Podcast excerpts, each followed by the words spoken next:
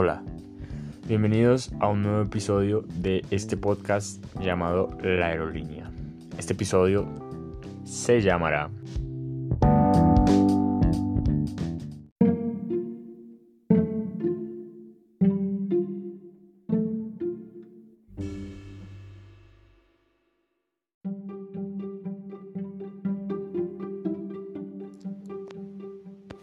La realidad de los trabajadores de la aerolínea.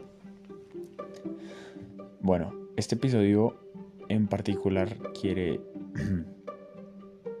tratar de explicar cómo son las condiciones de trabajo de una persona que se desempeña en una aerolínea o en general en el aeropuerto. Al menos en particular en la aerolínea cuando digo la aerolínea me refiero a la que hace parte de este podcast. Se viven características únicas a nivel laboral que hacen un ambiente tenso y complicado muchas veces. Lo primero que ustedes en su mayoría no saben es que los horarios de la mayoría de los trabajadores de la aerolínea son rotativos a menos que sean personas de áreas administrativas o con funciones no operativas particularmente. Son personas que se van a desempeñar a lo largo del día en las 24 horas en turnos diferentes y que semana a semana cambian. Así como un día uno puede estar en un horario de 17 y cuando digo 17 es hora militar, o sea, en hora normal sería las 5 pm saliendo a las 3 de la mañana aproximadamente. Y a la semana siguiente uno puede estar entrando a las 3 de la mañana. Un horario en el que usted saldría a las 11, 12 de la mañana, creo. 12 del mediodía, si no estoy mal. El caso es que sumado a este horario que es rotativo y cambiante, con turnos a veces bastante pesados para la mayoría de las personas. El ambiente se vuelve complicado a veces también por la calidad del trabajo de por sí. Hay áreas que requieren muchísima atención y es complicado para una persona el manejo del estrés y de la situación.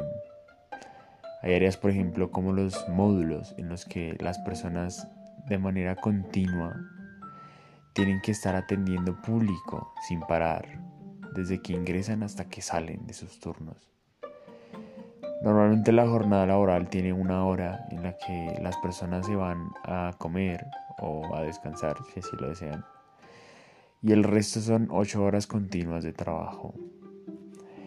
El resto es sin parar y en ciertas áreas hay una carga que es muchísimo mayor y el estrés y sobre todo la responsabilidad es sumamente importante.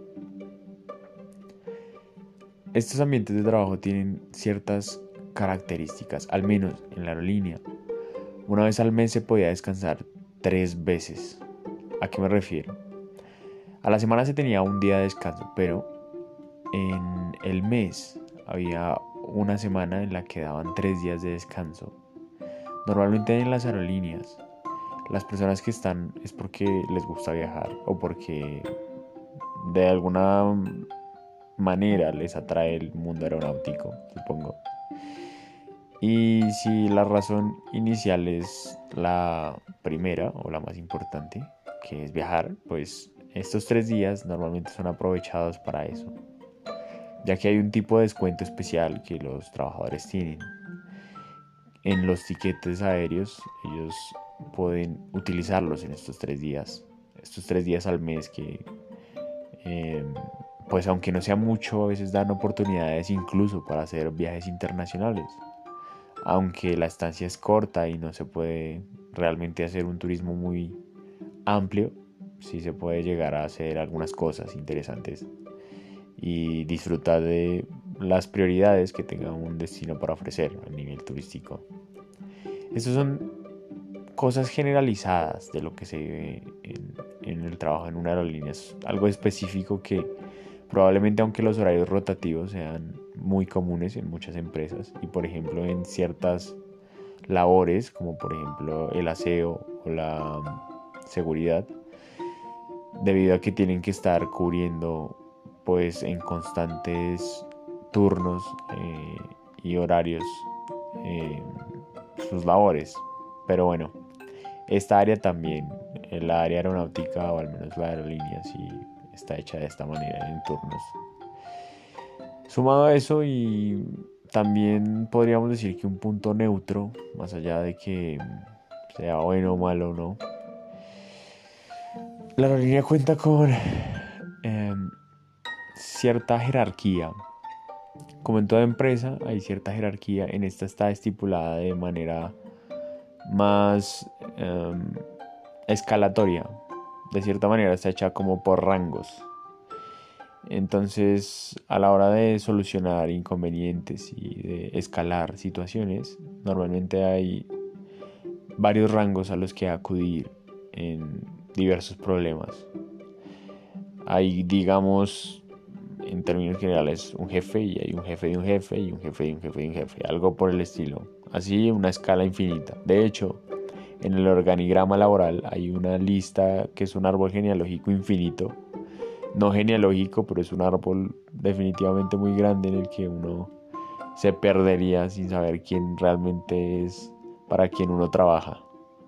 Entonces en empresas o digamos en la aerolínea particularmente es complicado uno saber eh, con quién personas está al frente o qué personas están bajo su mando o a su mando más bien.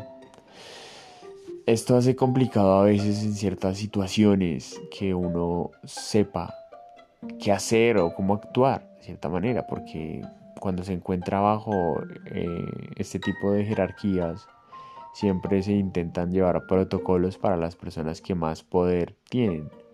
Y también se tiene que uno comportar de cierta manera con ciertas personas. Esto hace aún más incómoda la servidumbre generalizada que se hace. Esperan que uno sea una persona servil, las personas que están en rangos superiores, cuando no debería ser así, pero de todas formas pues muy pocas personas se oponen a ese sistema y simplemente hacen parte de él. Por lo tanto, muchas veces hay situaciones de hipocresía y un ambiente laboral un poco complicado por el mal uso del poder en general. Esto hace un ambiente en medio de las cosas anteriores que hemos dicho que son muy variables como por ejemplo los turnos y el estrés y las actividades que se realizan, que como decía requieren a veces mucha responsabilidad, pues hacen un ambiente muy particular al que no cualquier persona se podría adaptar tan fácil.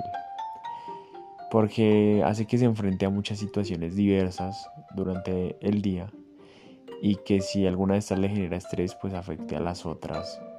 Me refiero a la carga, me refiero a los horarios o me refiero a el ambiente como tal.